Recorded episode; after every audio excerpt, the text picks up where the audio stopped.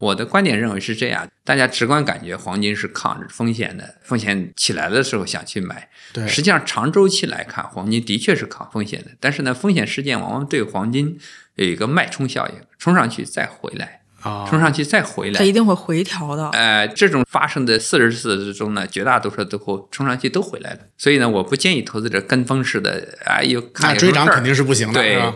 第二个呢，黄金的投资确实需要挺长时间的耐心，定投也好，这个阶段性多投点也好，还是区间以时间换空间。黄金它是长周期的资产，而不是一个短周期资产。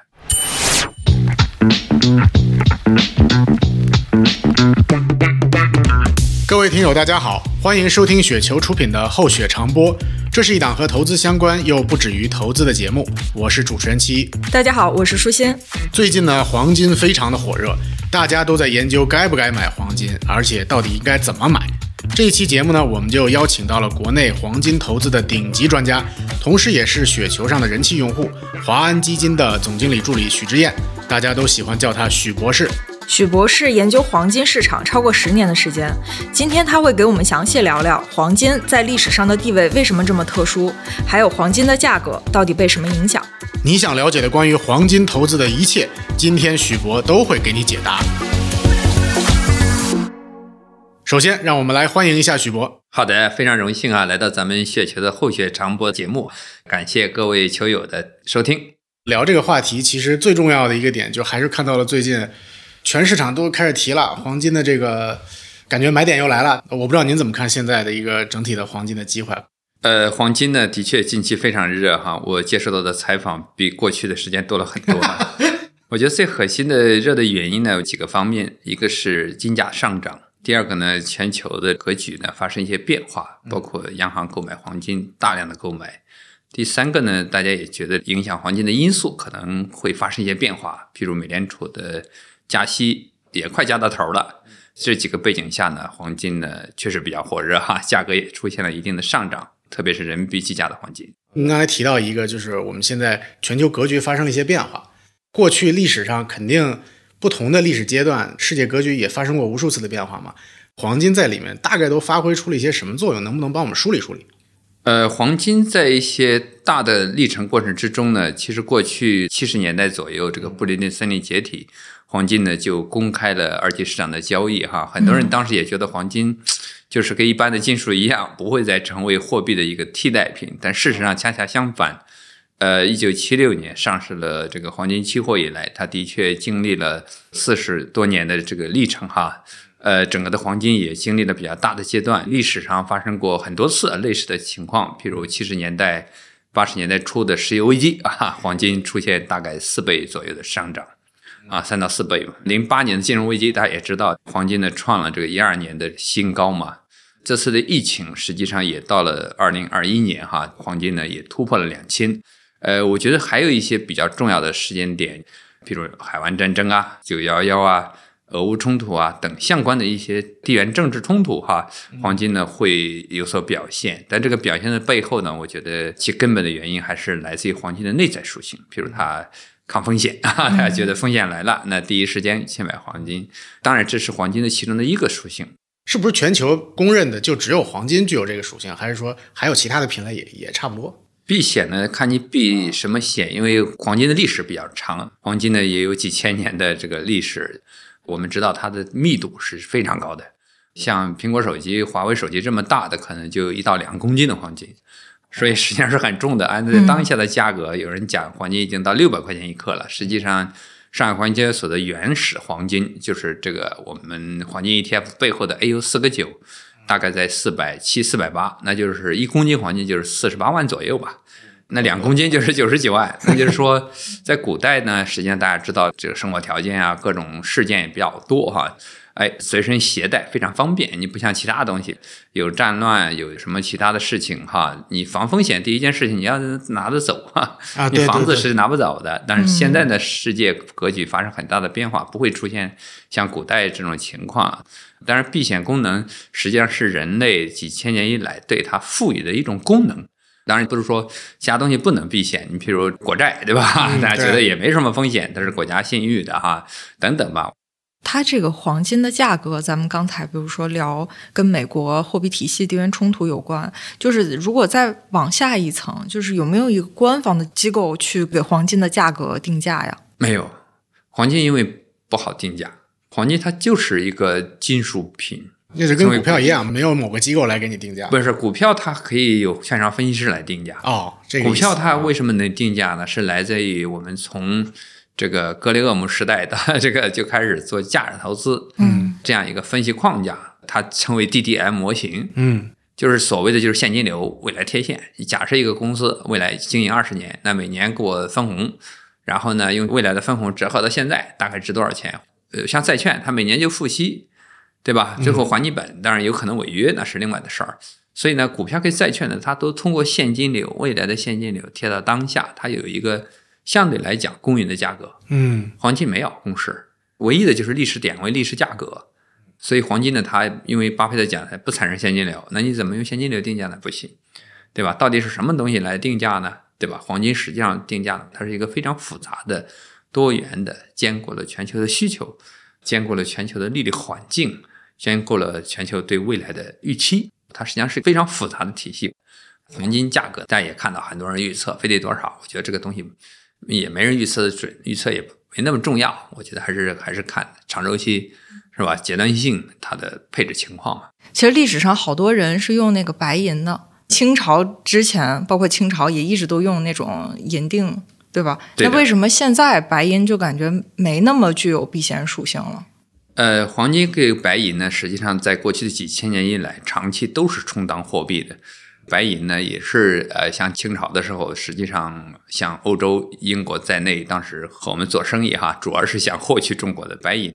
但是呢，有一条哈，这个黄金呢，其实它是个金属 AU，就从历史全球发掘的第一颗黄金到现在没有消灭过，因为没有任何化学物质可以和它反应。哦，对，所以这这按照世界黄金协会的统计，现在有接近二十一万吨黄金在地球上存在。白银看着擦的挺亮的，但是你放那儿，它长时间它就发黑了，会和其他的这个发生反应。白银呢，最大的功能还是用在工业上，譬如新能源上，现在很多产业都使用大量的白银哈。第三个呢，为什么这些年白银的货币功能大家感觉是走下坡路？我觉得呢，两个原因嘛。一个原因呢，就是白银的供给其实是矿产量比较大的，源源不断，应该说经常发现一些大的银矿啊。嗯但是呢，黄金的开采和比较困难哈。有一个数据，黄金呢现在的可探明储量，在过去二十年的时间，每年大概至多增加百分之一左右。就是黄金想发现一些新的矿非常困难，而且呢，百分之七十七的全球的黄金已经被开采出来了。如果以现在这个开采的进度来看，每年三千六百吨，也就是说未来十五年到二十年就把开采完了，开采完了。当然，未来可能随着科技的发展，也可能会探明一些新的矿啊。这是呃，另外一点呢，白银呢，其实它作为工业属性，它的货币属性呢，我个人认为的原因呢，就是比偏弱。包括这个大家对它的认同度，实际上以前经常讲白银跟黄金的比，但这只是一个宽泛的空间，并没有说一定。所以我有时候讲黄金呢是九成货币功能，一成工业属性。实际上，大概百分之十左右的黄金呢，长期来看确实用在工业上了，百分之五到十。白银呢，可能百分之九十都用在工业用途了，所以实际上是有的倒过来的关系哈。我觉得白银呢，的确也是好东西，但是呢，远远没有黄金这么珍贵啊。那如果在这个资本市场流通的这些黄金啊，然后包括国家之间可能或者大机构之间用于避险的这种黄金，是不是说，比如流入民间的做首饰的这些就已经不算在内了？呃，可以用来投资的黄金是这样，就是说从过去的二十年来看，首饰还是大头儿。这个黄金比较特别，它既有投资功能，又有呃、装饰物装饰功能。你譬如买一个金戒指，买一个金项链儿，你说它是一个消费品还是一个投资品呢？就是严格意义上，很多人把它归于二者兼顾哈。对，当你需要的时候，可以把这个首饰哎卖掉，因为它的黄金的原材料原料，它永远是没有磨灭，而且是都值钱的。嗯但是呢，这里面会交一些加工费、工艺费，所以这一部分呢就属于这个消费功能。呃，这一部分呢，在刚才讲的二十一万吨里面，大概有个历史的存量，据世界黄金协会估计，大概有九万吨左右。当下呢，大概百分之三十左右来自于首饰的需求，黄金的投资大量的投资是使用了实物金条，大概还有百分之二十五到三十，还有一块呢，就是和咱们的黄金 ETF 相关哈，这个投资到黄金 ETF 上，大概有个三四千吨，呃，当然还有一块比较大的是咱们央行的存量，央行呢现在大概三点五万吨。这两年，全球央行购买黄金成为全市场的热点。那那个形式上，其实也可能是一个大的一块金砖一样的东西。央行购买的黄金，它都没有做过加工，它大概以一公斤、三公斤、十五公斤啊这样的形式储存在不同的金库里。是它是金条还是？它是应该叫它投资金条吧？哦，但它也是从金矿里面炼出来那种。按照国内上海黄金交易所冶炼的过程，这样，比如很多上市公司，我们也知道有一些。大的上市公司在国内都生产黄金嘛，咱们差不多每年在四百吨以内哈，也是全球第一大生产国。然后生产完之后冶炼好，按照上海黄金交易所和世界相关的标准，做好相关的金子的这个块儿，比如一公斤、三公斤这样的做好之后呢，一公斤为主，然后呢就入库啊，入库完之后才能在市场流通。上海黄金交易所呢是国内实物的唯一的呃合法的实物的入库交割的是方式，就是你。经商里生产的黄金，你不能随便在市场流通，你必须按照国家的标准，在这个上海黄金交易所做了入库登记啊，有了统一编码，有了身份证哈，才能够在市场流通。明白。刚才您提到，就是比如说，如果我们按照这个呃世界黄金协会的统计，假设可能是比如十五到二十年之后，全球的这个黄金就是总共的储量就开采完了，因为黄金还是一个很重要的全球世界经济的一个。都在用的一个避险的功能嘛？那如果到都开采完的那个时候，再往后，比如世界经济总量又往上涨了，就是您觉得它的这个功能还会起到一个更好的一个作用？对，这是一个很深层次的话题。未来是不是还有可能探明一些新的？储量哈，包括咱们山东那一带，实际上在海边都挖到海里去嘛，也包括一些到西部去探矿，也有一些到全球去售买矿山啊。我觉得呢，随着科技的进步和提升呢，会不断的发现新的金矿，但是呢。不会有大量的金矿发现，因为这类金属的确在全球的分布虽然很广泛，但是总量的确很少。第二个呢，那到时候怎么办？譬如十五年、二十年没有黄金了，对 我觉得实际上黄金没有被磨灭掉，实际上都在，譬如金首饰、金链子相关的这个黄金的饰品，实际上都在居民家里。然后相关的金条，你比如央行可能有三点五万吨，对吧？到时候也可能有四五万吨。然后 ETF 也有很多，实际上在就是二手回收金呢。这个市场其实也是一个比较大的市场。现在呢，每年咱们三千六的全球哈，三千六新的黄金被挖掘出来，还有一千吨左右是二手金，对吧？这当然是两个市场了，一个是新的开采出来市场，一个是从居民手里啊，大家想回收、重新冶炼，然后呢把它再流向市场。我觉得这两条路，一个是新开采、新发现一些矿产，第二个呢把存量盘活，我觉得这也是一条路。刚才您一开始谈到了美联储的加息降息的问题，它和金价之间的挂钩关系究竟是怎么发生的？这个渊源呢，实际上来自于黄金它的历史定位哈。实际上几千年以来，它是充当货币。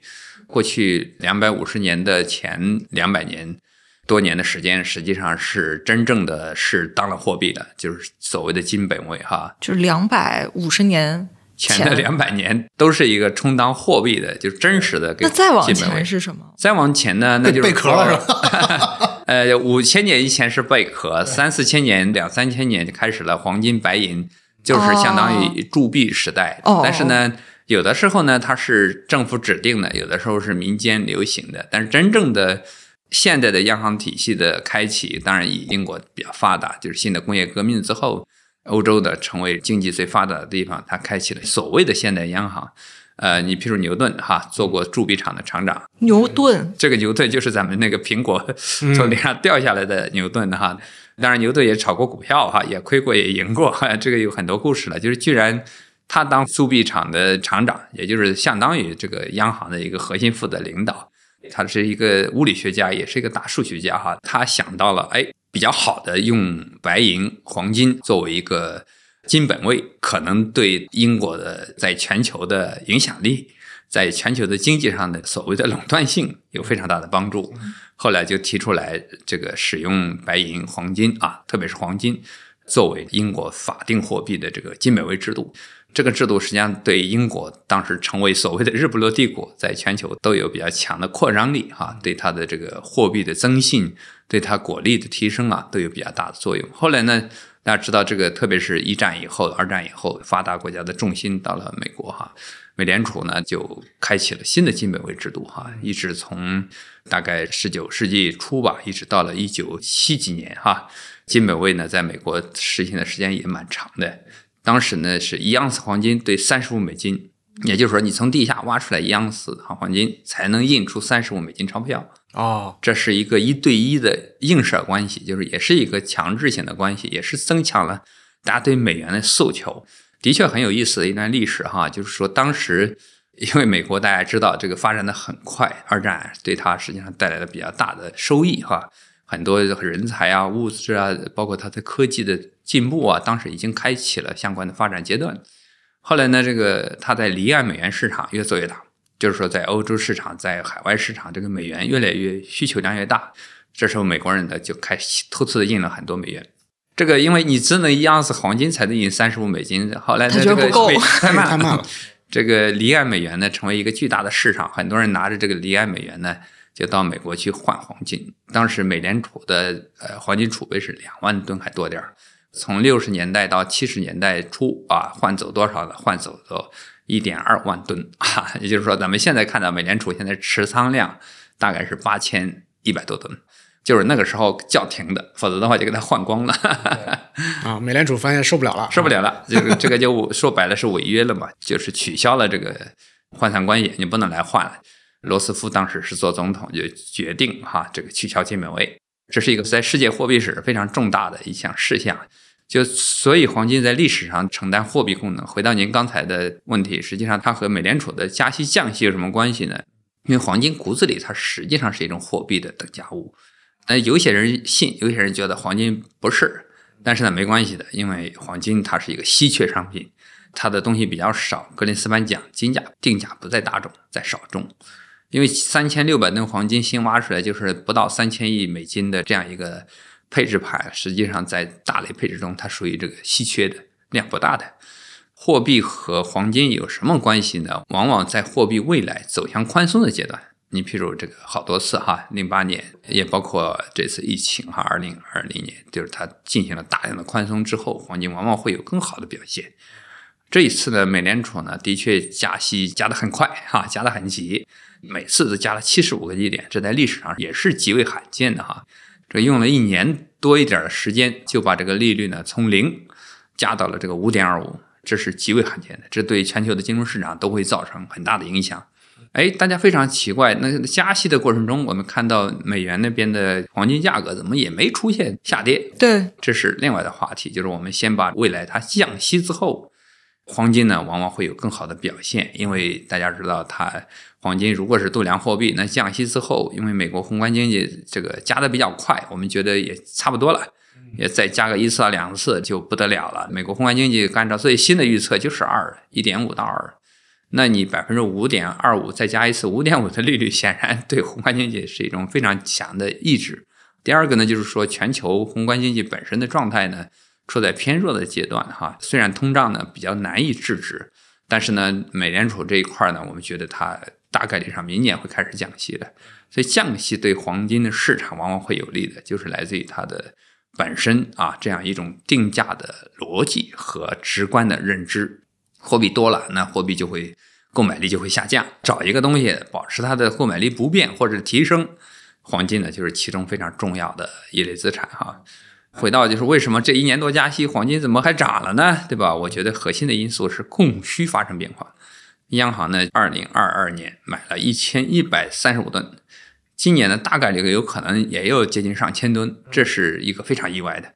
在过去的十年的央行的购金的过程之中，每年大概三百吨，所有的央行加一块，加加一起加一起，咱们中国央行，我今天也看了一下数据，回到第七，两千一百吨，全世界第七，哎，全世界排第七。我们当时做十年前哈做黄金 ETF 的时候是幺零五零一千吨左右。过去的十年，咱们的这个持仓量翻了一番还多一点儿，特别是这两年，大家看到这么强的加息导致的黄金，本来大家觉得肯定有压力啊。那不是刚才你讲因为货币松未来会涨，那为什么紧的时候这这两年也涨了？其中是因为你想，它央行总共才三千六百吨，央行自己一年就买了一千一百 吨，所以呢，这个需求非常旺。但是民间需求呢，今年升温还是很厉害的。是，为什么央行要买金条？这是一个很有意思的话题。为什么过去的十年都在持续的买黄金？从去年开始加大力度。我觉得呢，深层次的话题呢，是来自于央行本身，它实际上作为一个资产负债表，它要寻找在全球对它货币增信、流动性提升、安全资产的变化。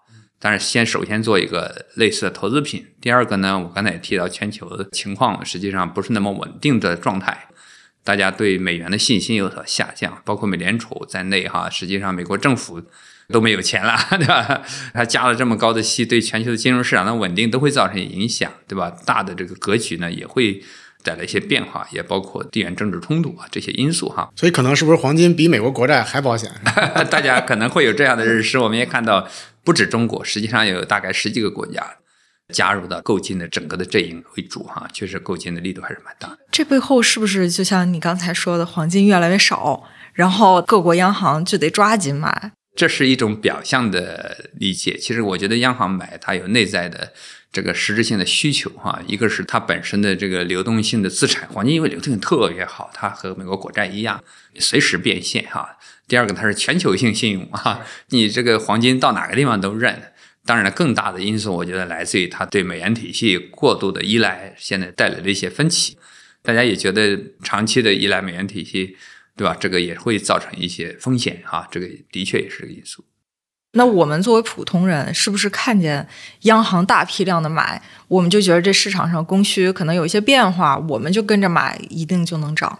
这是这么简单因为对金价的判断呢，央行它只是一个其中的需求因素哈。我们也看到黄金其实最核心的驱动力是来自于需求，肯定是非常关键的哈。但是呢，金价的定价呢，确实是比较复杂的，就是黄金到底未来涨不涨，我觉得取决于几个因素哈。当然，需求非常关键哈。更为重要的，我觉得还是一个对未来到底货币哎是宽松还是紧。如果没有那么明显的大的需求上升，货币收紧的话，那大概率黄金是有压力的哈，这是一点。那还有一个非常重要的指标，大家觉得买黄金合算不合算呢？你怎么来度量买黄金还是买股票还是买债券哪个更合算呢？因为黄金跟股票性质不太一样，我们就拿黄金跟债券哈。如果给你债券，假设哈，当然当下不是哈，给你债券，呃，两个点利息，告诉你通胀是二点五，嗯，通胀比你的债券利息还要高。那大家觉得买这个债券还达不到你的这个覆盖通胀的目标？对，当然历史上发生过很多次啊，往往这个时候呢，对黄金呢就有利。那大家觉得那类似于这样的无风险资产，所谓的风险不大的资产，国债都抵御不了通胀的话，那还不如把钱放到黄金上。这个很直观哈，这个就是所谓的实际利率。也就是说，你买债券合算不合算来度量是否买黄金。如果买。债券呢很合算，那很多人就不一定愿意去买黄金。就是当下美国买债券还是合算的，譬如它现在的十年期国债可以有四点五，通胀大概三点七啊，这样两个一减，可能还有百分之零点八到一。但是呢，我们认为这个数值呢会朝下走，朝下走的原理呢就是十年期国债太高了。大家知道，美国政府这个 压力很大，因为它每年大量的债付要去付很高的利息，这个很直观，这个利息呢和它的经济增长和整体的环境不匹配，所以十年期国债如果下来了，但是通胀呢下的不多，那是不是这两个差就收窄了？那收窄，假设收窄到很低的位置，甚至为负的时候，买个黄金就合算了。所以呢，我们就讲的实际利率的未来的时间可能大概率上掉头朝下。不排除明年下半年转为零或者为负，那这时候呢，哎，买黄金就更合算了。所以我们呢讲呢黄金呢，要从几个角度，当然需求非常关键了，要从这个大周期货币周期到底是宽松还是收紧。我们觉得未来一年的光景来看，它要走宽松的路。是要看很多的央行的政策，还是说我们就盯着美国就好了？因为美联储它作为发达国家最主要的央行，可能以它为主，因为很多货币和它挂钩的。你比如这个欧洲，当然和它有一定的关联哈。嗯。但是呢，我觉得因为大量的交易呢，就是黄金每年的交易大概百分之六七十还在以美元体系为主，也是个历史原因吧，受它的影响因素比较大。是。所以呢，这三个因素呢，我觉得成为决定黄金的价格的一个。主要因素。当然，央行买它可能是一个边际上啊，最终所有的商品就是最后的边际价格啊，边际需求决定它的价格嘛。是所以我认为呢，这个央行其实是其中的一个比较重要因素。最大的因素是不是就是一个看我们未来的货币政策，对吧？对，啊、尤其是美联储的货币政策。是那第二个就是看我们的，比如说是否能判断一些极合适不合适，极端事啊件，对。对，那地缘政治这这种事儿冲突，对吧？这个是不是也是一个比较大的一个因素？对这个因素呢，的确比较难以预测哈，但是呢，这个因素的确会促使黄金的行为发生变化。嗯，你譬如央行购金，大家感觉到这个呃好的风险因素在，那都愿意去购买更多的黄金啊，也包括譬如黄金 ETF 的持仓发生一些变化，也包括咱们看到的金店啊，生意非常好，哈哈，需求非常旺，大家可能会担心有一些风险呀、提前备一些黄金啊，这有可能的。那现在市面上，因为和黄金相关的这种金融类的产品还是蛮多元的啊。就比如说您刚才提到的这个，我就直接买金条得了。当然，我们还有比较标准的这种产品，比如说黄金 ETF。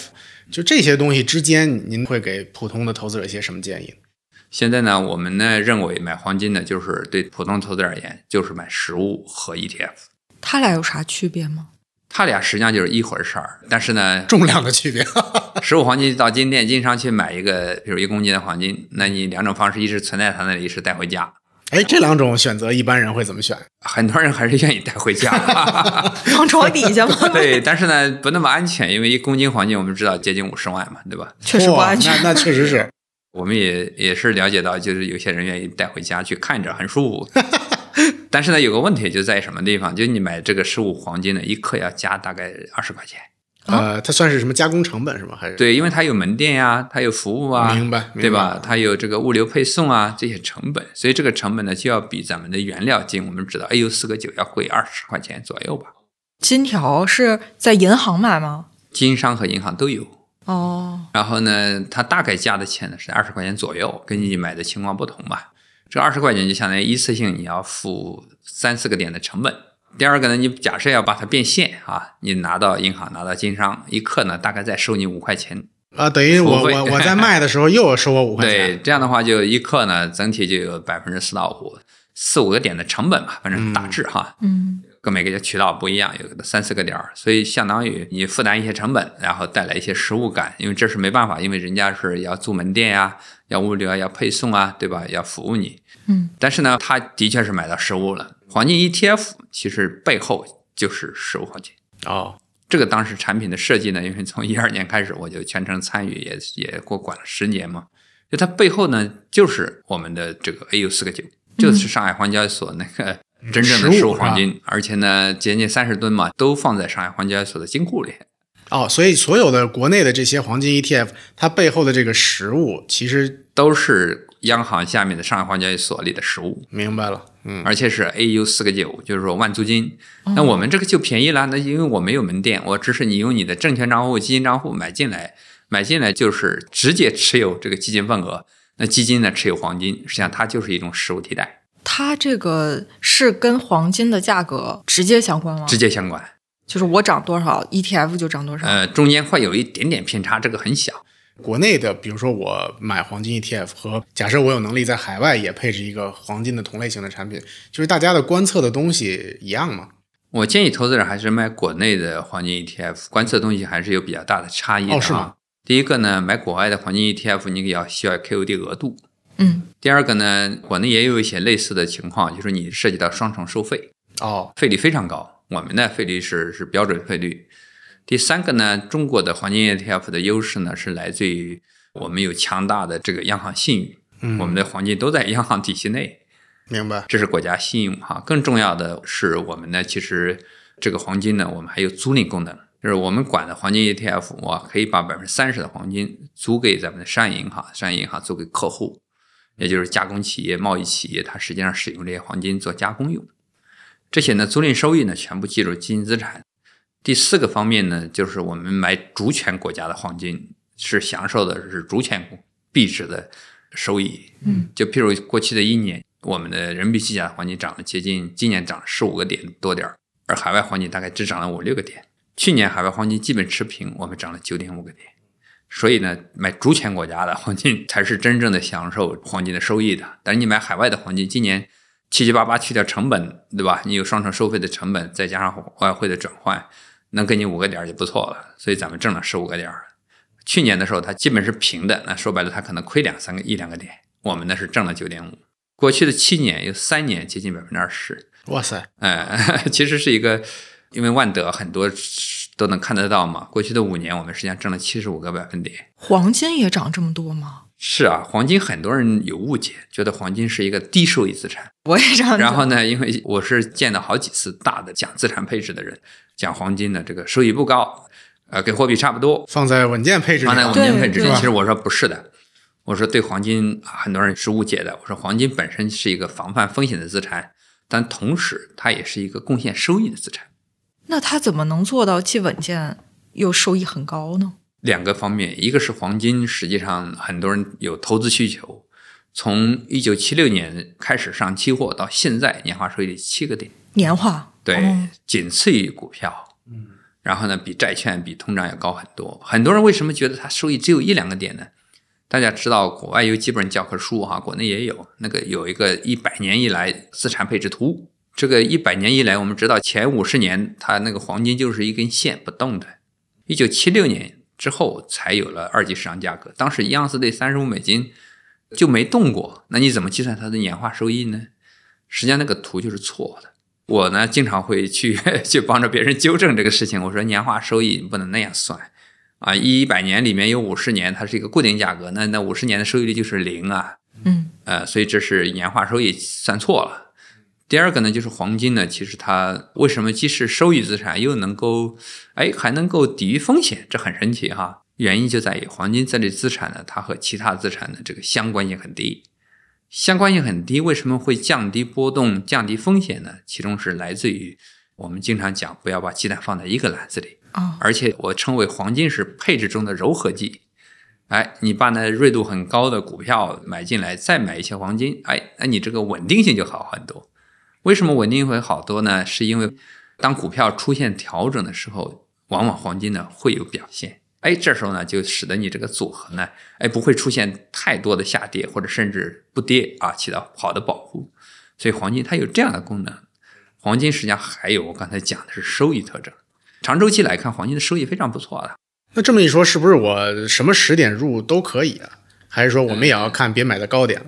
对投资者而言呢，呃，现在确实涨了一些，大家有点恐高。但是我的建议呢，就是黄金呢，可能还是还是长期投资。黄金投资呢，它要慢工出细活你看它波动不大，慢慢的走，它相当于股票的一半的波动。哎，经常有的是有点事儿，它就啪涨了一下又回来了。很多人投资黄金呢，往往拿不住。最拿得住的是中国大妈，对吧？因为买入持有，就是说，我觉得黄金的投资可能还是一个是要坚持长期投资。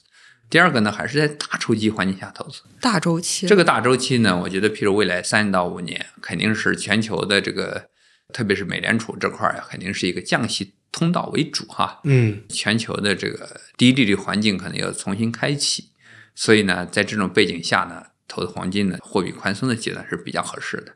但是你说非得去判断一个高点低点，我觉得挺难的。这是一个特别短的技术分析，短线对投资者来讲并没有实质性的帮助。站在配置的角度，站在黄金，它抵御货币。那货币未来经济的情况的变化，货币会越发越多的。嗯，黄金是越来越少的。我觉得这个逻辑是货币越来越多是一定的，是吧？货币为什么越来越多呢？大家知道，一九二九年大萧条，实际上当时是金本位状态。嗯，当时美联储是不能多印货币的，必须有对应的黄金。所以呢，到了弗里德曼开始获得诺贝尔经济学奖，哈，他也写了美国货币史。他提出来这个是错的，这个央行呢就应该有自己的发行货币的权利。实际上呢，自从格林斯潘啊之后哈，这样的以美国央行为主导的这样的一个发达国家央行，当每次碰到譬如金融危机、譬如局部战争、譬如这个市场风险这些事件之后呢，包括这次的疫情，还包括零八年的金融危机哈，都是大幅的降低利率，释放流动性。所以货币呢成了供给学派中的非常重要的一个角色，就是央行为什么二零二零年的三月份，美国央行开启了这个印钞机啊，嗯，无限量的宽松啊，开启了巨大量化宽松哈，实际上比零八年开启的更厉害。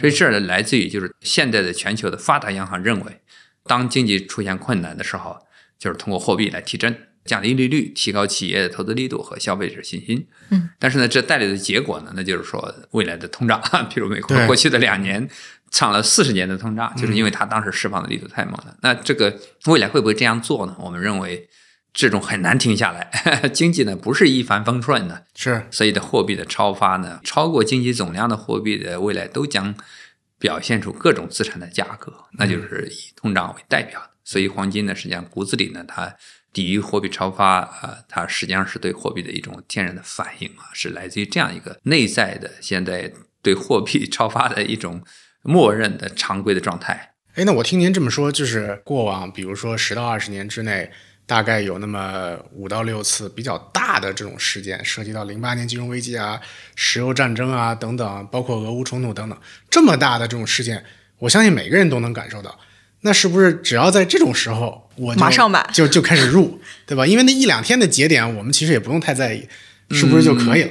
因为是这样，我们呢、啊过去的四五十年吧，分析了大概四十次左右的对黄金有明显影响的这样一个事件呢，我觉得第一个这些事件你是无法去预测的。对对对对对，那就发生之后买嘛。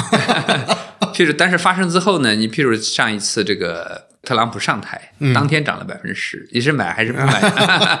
然后呢，譬如这一次的这个俄乌冲突哈，嗯，大概很短的时间内涨了百分之十五，哦，对，然后呢，之后呢又出现了一段回调。我的观点认为是这样，就是说，大家直观感觉黄金是抗风险的，风险起来的时候想去买。对，实际上长周期来看，黄金的确是抗风险的，但是呢，风险事件往往对黄金有一个脉冲效应，冲上去再回来，啊，冲上去再回来。它一定会回调的。呃，就是这种发生的四十次之中呢，绝大多数都会冲上去都回来了。嗯，所以呢，我不建议投资者跟风式的，哎呦，看追涨肯定是不行的，对？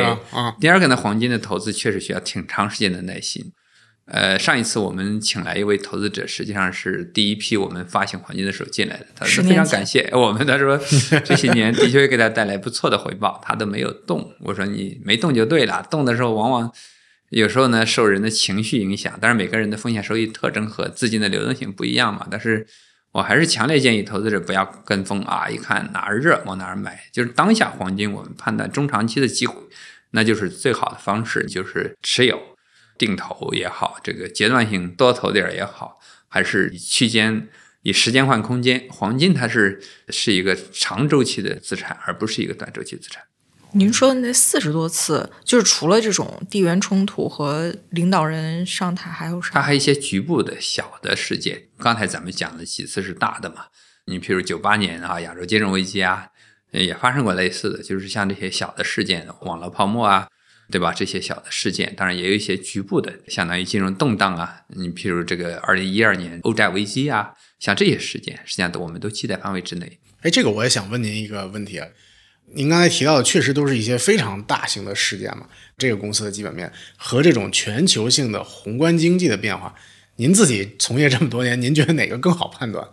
我觉得全球的宏观经济其实挺难判断。是吗？全球宏观经济其实就是一个就是人云亦云，大家都可以讨论这个全球的宏观经济，但是呢，全球宏观经济的主脉络，我觉得就是呃，回到经济增长、通胀和流动性这三个因素，每一个因素难度都极高的。就是我觉得普通投资者就不需要判断太强的全球宏观，因为我是学数学出身啊，不是学宏观出身，但是我们有一套方法，也是在黄金管理过程中积累了十年，然后不断的迭代一个框架。我觉得投资者只要大致心里有个框架，就是未来这个对黄金有利还是没利，我觉得能做到这一点已经是非常好了。哎，这您给我们总结个一二三。因为你想经济增长未来到底是好还是不好，对吧？你到底是二点一还是二点五，其实对百分之九十九的投资人没有帮助。譬如以美联储为代表的经济增长到底好还是不好？近期美联储呢略微调高了它的经济增长，所以呢黄金呢大家也看到有所波动啊，但是我觉得都属于正常范围之内。那未来两三年的经济增长怎么样呢？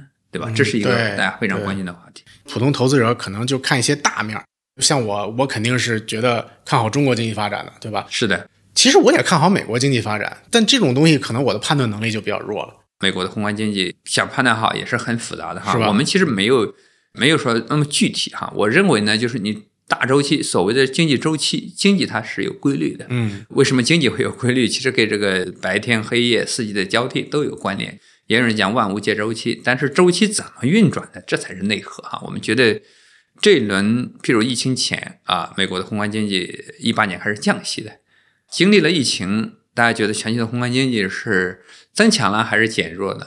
毫无疑问是减弱了。嗯，那美国在强刺激下，宏观经济确实二一年、二二年表现还可以，但是呢，今年显然是走下坡路，嗯，对吧？这个我觉得，当然它有一些科技的替代提升，中长期它的科技还是不错的，这是实事求是的。但是呢，大的宏观经济显然它前段时间刺激过头了，又加息也过猛了，所以对未来两三年大的经济环境呢，我们实际上认为它可能是有，就绝对不会说像疫情刺激都是那么强，因为货币都要总要退出，过度的加息对它的金融环境啊、对消费啊都会带来抑制。所以未来两三年，美国经济是稍微下行，甚至软着陆，我觉得这是一个大的判断。嗯，那大家觉得通胀，那接着回到通胀，那通胀和经济其实有时候有关联，有时候关联不大。譬如经济不好，有的时候通胀还挺高，啊，我们觉得经济未来两三年美国经济偏弱，到底软着陆硬着陆，我觉得不重要，就是偏弱。那美联储存在降息的动力，那大家觉得制约降息的通胀高不高啊？其实呢，我们觉得不会太低，因为大家也知道，中美在这种复杂的博弈情况下，其实呢，中国制造这种非常便宜的商品，质量又好的商品，在全球呢受到一点影响。那对对美国而言，反映到居民的价格上就会上升。是，所以这是美国通胀中除了货币因素之外非常重要的一个因素。那这个因素呢，未来会不会变化呀？这个是很难判断的。嗯，但是呢，通胀呢和经济有密切的关联，所以它通胀肯定会下来。现在的判断，明年就可能回到二到二点五哈，这个后年再说，可能也偏低。就是这个因素呢，不会制约美联储未来再继续加息了。哈哈。所以这样的话，第三个呢，那就是说经济的这个流动性情况。那所以和这两者关联呢，那如果经济偏弱，利率那么高，通胀呢也下来了，那显然美联储有释放流动性的需求。所以这个宏观框架呢，不要搞得太复杂。太复杂的一个是把主要矛盾要抓住，第二个呢就是大方向找个差不多，是吧？你说 你说具体多少，其实对绝大多数投资者并不重要。所以我是觉得叫大道至简，就是不要把它想的复杂化。因为这个大周期来看呢，我觉得很可能是开启一个货币相对宽松的一个阶段，但特别宽松，我觉得还要看未来的情况。这个我还有一个很好奇的点啊，就是因为在历次的美联储加息、降息这样的决策之前，肯定就有无数的，无论是国内还是美国的各种经济学家、券商分析师、这个研究员，其实都会做各种各样的预测。然后媒体给我感觉看到的是，大部分的这种预测还都是蛮准的，就是似乎市场能够洞悉美联储的这种决策的概率，或者说它按照经济这种原理去做决策的这种。规律还是比较强的。如果预预测的能那么准的话，那是不是大家也都能够这个所遵循这个你你说的特别好，还是看的比较细的哈。美联储啊实际上它对市场的指引指引的非常详细，它对未来一年、一个月、三个月、六个月的经济增长、通胀、流动性，我刚才讲都还是有明确的指引，而且历史上它大概二三十年时间，绝大多数情况下都是朝着预期的方向在走。也有例外，但是这里面呢，对美联储而言，它也有挑战，就是到底我要，比如现在还剩一个季度，到底加还是不加，对它而言也会有变化。所以呢，在华尔街有一句话，不要跟美联储抗衡。我是觉得顺势而为，就是说，因为你，因为它的确影响了全球的流动性，那你非着背着来，肯定是对你不利嘛，对吧？第二个呢，就是说我们对美联储，它给了比较明确的指引之后呢，实际上资产端会有一个明确的预期和领先。是那为什么刚才我讲到金价为什么过去的一年，当然有央行购金因素，但是呢也有市场预期因素哈。嗯，购金因素是一个主要的因素之一，但是市场预期因素可能比购金因素更重要。那美联储你加到这个地方来，大家也觉得你你肯定未来预期会下降嘛，对吧？所以我我是认为呢，就是美联储这个因素呢，不要过度夸大它。配置黄金的时候，我们呢虽然参考看美联储，但是更多的我觉得还是站在配置的角度去考虑，因为美联储的行为你决定不了，对吧？对而且是你的配置思路跟方向，我觉得是比较明确的，就是说我配黄金的目的和意义和它大周期是不是对我有利？我最近去逛街，发现金店真的比其他首饰店要火很多。你刚才也说到市场预期，你觉得这种看见金店有很多人在逛，是一个信号，可以作为投资依据吗？我觉得是可以的，就是市场呢，黄金呢还远远没有到过热的阶段哈。一个是就是说首饰的这个工艺的提升哈，大家的消费需求和这个也包括这个应该说怎么说以后之后大家这个复苏的阶段吧。呃，我觉得这是一个很重要的现象。第二个呢，就是首饰需求，毕竟在黄金里面，呃，占比其实还是最大的一块儿哈。国内的绝大多数大家的消费需求，更深层次的原因还是希望增值保值。就是说消费需求并不是中国人喜欢买黄金首啊，中国人是 很喜欢买黄金，因为看着金灿灿的，而且黄金的工艺不断的提升。现在这个古法金啊，据说近期黄金界还正在推更新的品种，硬度比较高的金。我们知道这个万足金它比较软的，然后做成首饰都需要比较重的铁量。古法金它的工艺上有明显的改进提升，就是做的非常漂亮。算是一种合金了，是吧？呃，不是，还是万足金 AU 四个九，就是因为现在的工艺啊，就是大家知道中国是全球最大的黄金的首饰的加工地，也是排名第一的消费的，也是进口第一，也是这个咱们的这个生产第一哈。实际上，大概百分之七八十的黄金的饰品都来自于中国生产哈，这个工艺还是在加速迭代的哈，越做越漂亮。你看十年前大家。黄金的首饰，很多人不太愿意戴。确实就，但是呢我我妈传承的那种就显得比较 对落伍一点。但是呢，现在年轻人好多种很新式的、很潮 对对的对对对这个金饰品就出来了，而且随着黄金的认知度理解，我觉得消费需求肯定是比较重要的。但是更重要的是，大家哎买黄金，大家知道中国大妈 买的买黄金，现在都翻番了，对吧？当时这个都觉得买贵了，他是买金条，就是去买一公斤为主的这样一个万足金的金条，然后呢放到家里，或者是存在银行或者是金商里面，就是这一部分需求呢，我觉得是一个比较重要的民间投资需求，应该叫。是是，它最终的变现的方式就是说我再拿到金店去把它卖了。对的，他拿到金店去可以把它卖掉，进入二级市场流通，因为呃，它底下的代码和认证都是由他的，比如他在某家银行买，他就到某家银行去；在某家经商买，他就到某家经商去卖掉。哎，如果它是一个纯粹的投资属性啊，比如说，呃，我买了一些很好看的纯金的首饰，家里经济有需要，或者我我有变现的需要，我去把首饰给当了，那这个化成的那个金和我一开始就买的金条的金，在实际我变现的过程当中，会有什么价格的损失吗？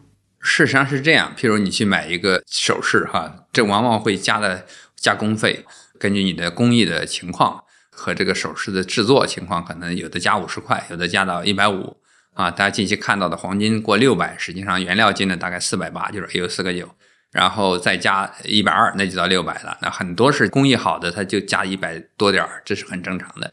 但是你如果把这个首饰这个因素放掉，你比如到回购市场把你的黄金卖掉，呃，对对对他，会给你称一称，然后呢，那个工艺他就不不给你算钱了啊啊。你比如三克黄金或者五克黄金，然后当下的金价，纯按那个斤两，呃，纯按斤两，然后呢，保证你的纯度的前提下，再一克再收你一点服务费，基本上就是你回收后的价格。那基本和你实际卖那个金条也差不多是吧？你买的时候首饰要贵很多嘛，啊，对对对，因为你要加很多。金条呢，大概一克加二十块钱差不多了，但是首饰我们刚才讲，一克加你五十，加你一百，根据工艺情况都很正常。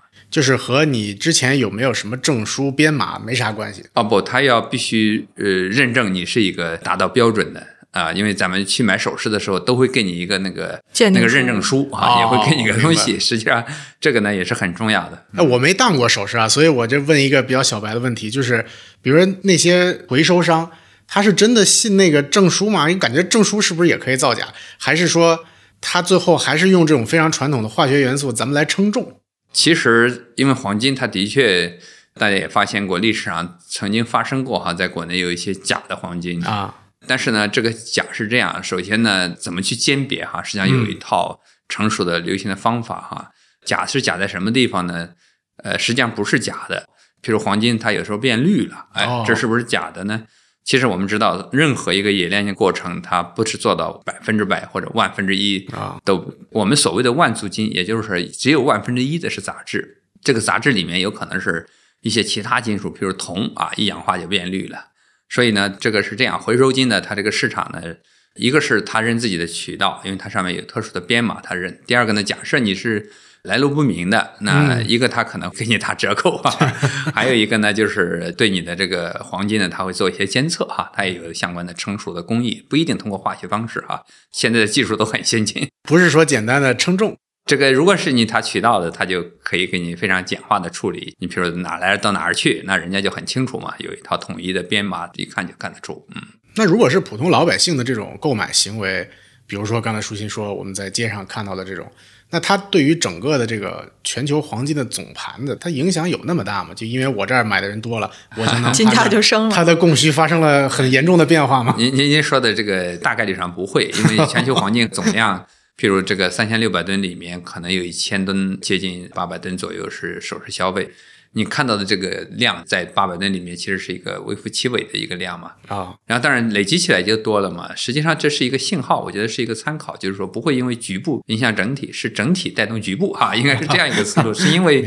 黄金呢本身这个大的资产发生了一些变化，或整个市场环境发生一些变化，投资者在投资需求、央行需求、首饰需求等因素下驱动下，包括 ETF 需求上出现了一些积极的变化，是大家愿意买黄金。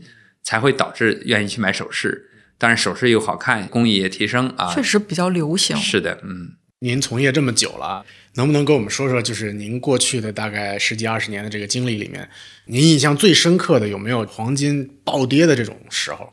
哦，那时候一二年不是当时美联储要开启第三轮的金融危机之后的量化宽松，黄金出现明显的下跌啊，当时的下跌速度还是很猛的，大家觉得美联储可能宽松结束了。零八年开始，当时节奏不像这一次那么快，一把到底是吧？当时零八年用了三轮的量化宽松，大家觉得美联储第三轮强弩之末，哈，觉得市场终将退出它的量化宽松，所以从一二年到一五年，从幺九二零一把跌到一千美金，当时大家是非常吓坏的。天呐，对，刚才您不是说这个宽松之后，按理说金价应该上涨？它宽松之后，大家的预期发生变化，因为你不会再宽松，而且可能大概率上会收紧，所以市场用了两三年的时间。我经常讲，就是说这一轮疫情影响的美国的货币政策，就像零八年一个迷你版哈。那个时候呢是用周期大概用了七年，这一次二零年到今年基本上就就大的周期结束了，而且下一步可能就走向宽松的路。那如果我们普通投资者看到这种财经新闻，发现的有一波特别大的暴跌，这种时候我们应该怎么看待这件事儿？嗯，当时中国大妈在暴跌中购买的黄金，很多人觉得被套住了，是吧？但是长周期来看，它还不错。对普通投资者，我觉得不要过度的依赖于一个短期的事件，因为你很难把握这个事件它的长期的影响力。所以刚才讲的就是拉长自己的投资期限，把自己的这个定投啊，假设你觉得这段时间调整的比较多，也可以多买一点，但是不要瞄着一个点或者一个点位进行全部的投资。我觉得这样的话，其实对你而言承担风险能力也是非常关键的。假设你当时二像中国大妈一样去买了黄金，那可能也不一定拿到十年，有可能中间。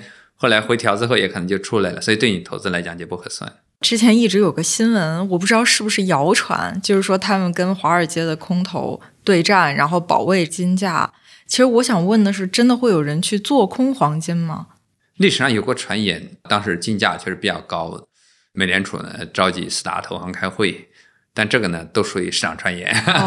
你做空金价也要付出成本的。其实呢，假设金价上涨，因为黄金是这样，全球呢大概交易三十几万吨，全球呢除了大宗商品里面就铜和原油比它高，外汇比它高之外，都没有它高。嗯，你想全球这么巨量的海量的几十万吨的交易在那里，你那点体量，你去做空也得有多少钱去做空？我觉得黄金呢，实际上是一个二级市场，是一个流动性极为公开的一个市场。就是它的所有东西都是明的，你想，它包括金融机构的持仓啊，也包括内外盘啊，这个交易都非常活跃。那所以实际上想去做空 做多，它肯定还是主要还是市场决定。您觉得未来黄金和货币的关系，它会朝着一个什么样的一个方向去？我觉得这个东西没有一个公式哈，金本位的时候有公式，这个呢也是人们心目中对黄金的一个认知跟理解，就是它。有这样的历史，有这样的渊源，有这样的一个定价关系，包括有铸币权的央行，实际上现在也是持有量超过三点五万吨的一个整体，就是它在发行货币，但是居然持有这么多黄金，那说明黄金它本身的价值是存在的，所以实际上是人们对它的一种认知也好，金融属性的贴的标签也好，我觉得这种属性呢，应该是还是逐步的在强化，而不是在削弱。对吧？包括咱们现在看到的央行在加大吃金，也包括投资者哈，希望自己能够在配置中配置更多一点的黄金，对自己的资产起到保护。这实际上你说金融产品它的价格是肯定是来自于大家对它的认知、理解和需求嘛。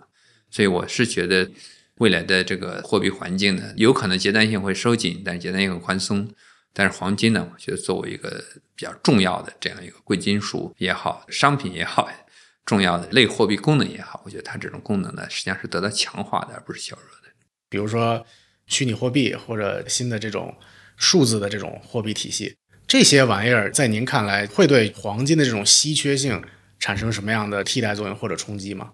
比特币因为有个十几年的历史，大概五年前很多人讨论，特别比特币在美国市场也上了相关的期货啊，嗯，呃，很多人在讨论比特币替代黄金的事宜。当时我的判断，我认为呢，那是绝不可能的。哦，为啥？呃，两个原因嘛，我当时讲过一个黄金跟比特币的三点不同，也有三点相同。比特币呢，它的最核心的原理是效仿黄金这个去中心化，嗯是也就是说，你央行你印不出黄金。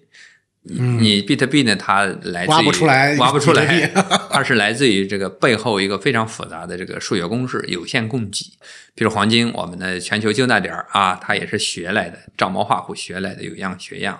这是第一点。第二点呢，比特币呢，就是说，就像央行一样，你印不出来，但是呢，它在全球呢实际上是通用的，嗯也和黄金一样类似的。第三个呢，我觉得比特币呢，它最大的不同哈，实际上是来自于黄金的，我们所有的交易最后它有实物。我最后一公里，那就是最后的交界的东西，就是那个实物金条。嗯，比特币它最后交界的是什么呢？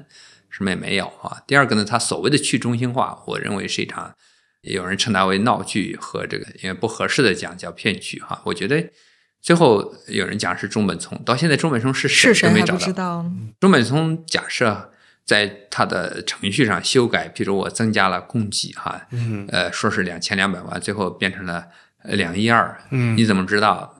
这个一下子就又挖出来更多的矿，那你原来的东西是不是就就稀释掉了？就是它这个去中心化过度的依赖于个人的或者是相关利益方的一些机制。但即使不这样，那实际上除了 BTP 之外，在过去的十年又上了无数的新的币，对，那实际上也是一种供给哈。第三个呢，我觉得全球央行对比特币的理解跟认知，我觉得都非常明确的。绝大多数主权国家认为它是一个，应该说是一个灰色地带，嗯对啊，它不像黄金哈、这个是全球的法定的，任何央行都是公认的一样东西。有一年在疫情前，经济学家论坛上让我去发一个言，我当时就讲了比特币，我觉得三点和黄金相同，三点不同，就是一场这个闹剧。但是呢，呃有需求，有需求并不代表它就是合理啊。就是这个需求呢，比如比特币在一些加密货币非法的、特殊灰色的 特殊场合下的一些应用上，我觉得还是有它的存在，但存在的并不是来说是合理的，也不见得是符合标准的哈。所以我我觉得给黄金而言，它是不可替代，是没有空间，我觉得挤压黄金的这种地位的。黄金和其他类型的大宗商品，您觉得它的这个异同是怎么样的？如果放在大宗商品框架里，大宗商品里我们定义为这个贵金属、嗯工业金属、哈能源哈，这大概包括农产品，大概这几类，实际上有显著性的差异的这几类哈。嗯贵金属它就以黄金、白银等为主哈，特别是黄金，我刚才讲是贵金属中的最重要的部分，它的定价是来自于特别是黄金和货币相关，就是刚才讲的影响因素。能源类实际上它当下有一个碳中和大的国际背景，譬如原原油，实际上它定价来自于供给需求的影响因素更大一点，它和宏观经济有密切的关联。也来自于像地缘政治冲突啊下背景下对原油、天然气等带来的一些风险，感觉这一点和黄金有点像哈。呃，和也来自于欧派克它的态度是跟黄金呢，其实呃有一点关联，在地缘冲突上可能是二者有关联，但是在供需上其实存在一个实质性的不同。譬如欧派克它的供给实际上对原油的价格有显著性影响，譬如这个全球绿色低碳。推进对原油的这个未来有就是显著性影响，可替代性哎、是的，这个地方呢，就是说存在长期的一个战略化的选择哈。那再接着就是咱们的工业金属，工业金属以铜铝铅锌为主导，它实际上给经济的发展，对吧？全球的宏观经济、全球的基础建设、全球的电力这些东西，有新能源工业上也会用到很多这个金属，实际上有密切的关联。那农产品呢，实际上给你的气候啊，比如干旱、嗯炎热，对吧？这些会造成一些影响，有必然的关联。嗯所以当然这几类大的这个都叫商品哈、实际上里面的黄金呢，我觉得作为一个另立独行的东西，它除了地缘政治有一定的共性之外，更多的是来自于货币的因素，其他的更来自于供需和这种匹配的因素吧，我觉得更多一些。其他的大宗商品确实就好像没有这种货币的因素，没没有没有这种功能是吧？对，除了白银之外，你个别的钯金之外，它想充当货币的功能，我觉得比较困难哈。其他的，而且都是使用品，就是说，你比如原油，汽车、飞机用完了就就消耗光了，是对吧？你比如金属呢，用在房子里呢，也不会再进入市场流通啊。你比如说农产品，那就大家都属于消费了，是吧？这个其实存在一些本质的差异。比如说期货市场上，那黄金期货这个东西和比如说原油期货这种交易的背后的逻辑，是不是也有和刚才类似的这种差异？那就是交易层面实际上有点类似啊。交易层面上就是大家去。比如金融机构、一些期货供应商、一些大量的量化投资交易，实际上在里面它起到一个交易功能。这个跟咱们讲的货币功能就不完全一样了。当然，交易功能中。譬如它的短期的定价因素也会受到各种各样的指标的公布，但是其他商品也类似哈，当然可能角度不一样。就交易它实际上是和我们的刚才讲的金融属性、货币属性有一定的关联，但是呢有它的相关的交易属性在内，这个就是由二级市场 这个大量的交易投资者来来来决定。最后给咱们的这个普通的投资者啊，还是一些纯操作层面的一些指导，比如说我们要看金价这个东西。那这个价格我们应该去哪看？然后它一般会是一个什么样的指标？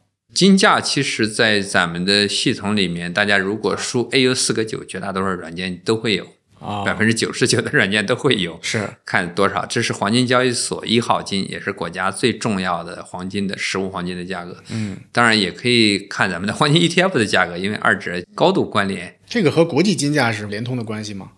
嗯，差一个汇率和预期，就是国际金价。COMEX 是期货，伦敦呢是实物金，咱们的 AU 四个九是咱们上海黄金交易所的法定的价格，这中间呢会有一定的差异。你譬如疫情中，因为不能交割，COMEX 给伦敦金也有个几十美金的差异。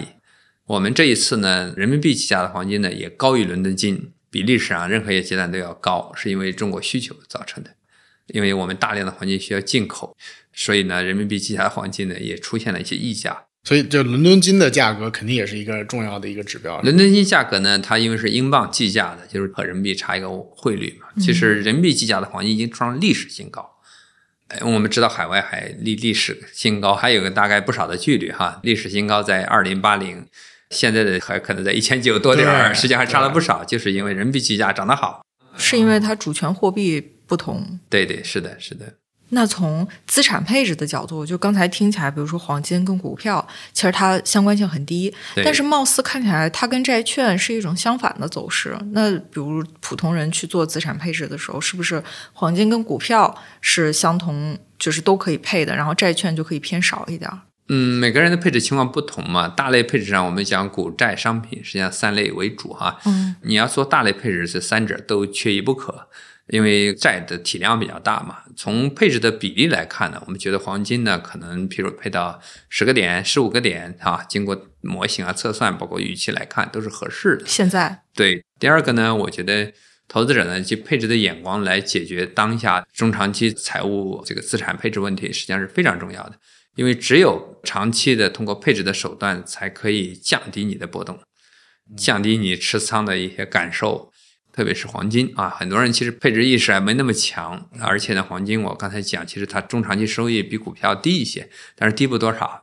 很多人可能就不一定买债，因为就买了股票、买了商品就够了。哦，因为每个人叫资产配置是千人千面哈，每个人的哈姆雷特都不一样，所以你的风险收益特征呢，有的人就买了股票，但是呢，也防范这种风险的话，其实买一些黄金也是合的好的。也有一些呢风险更低的投资人，他可能持有百分之三四十的债券。呃，五六十的股票，但是如果再加百分之十的黄金啊，这个呢对他来讲更为稳健，收益呢也会改善和提升。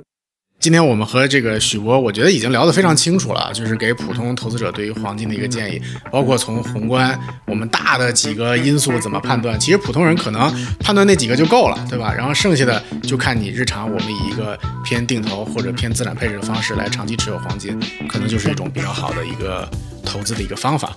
那今天特别感谢许博来做客我们的节目啊，欢迎以后经常来。好的，谢谢谢谢，非常荣幸，再见再见。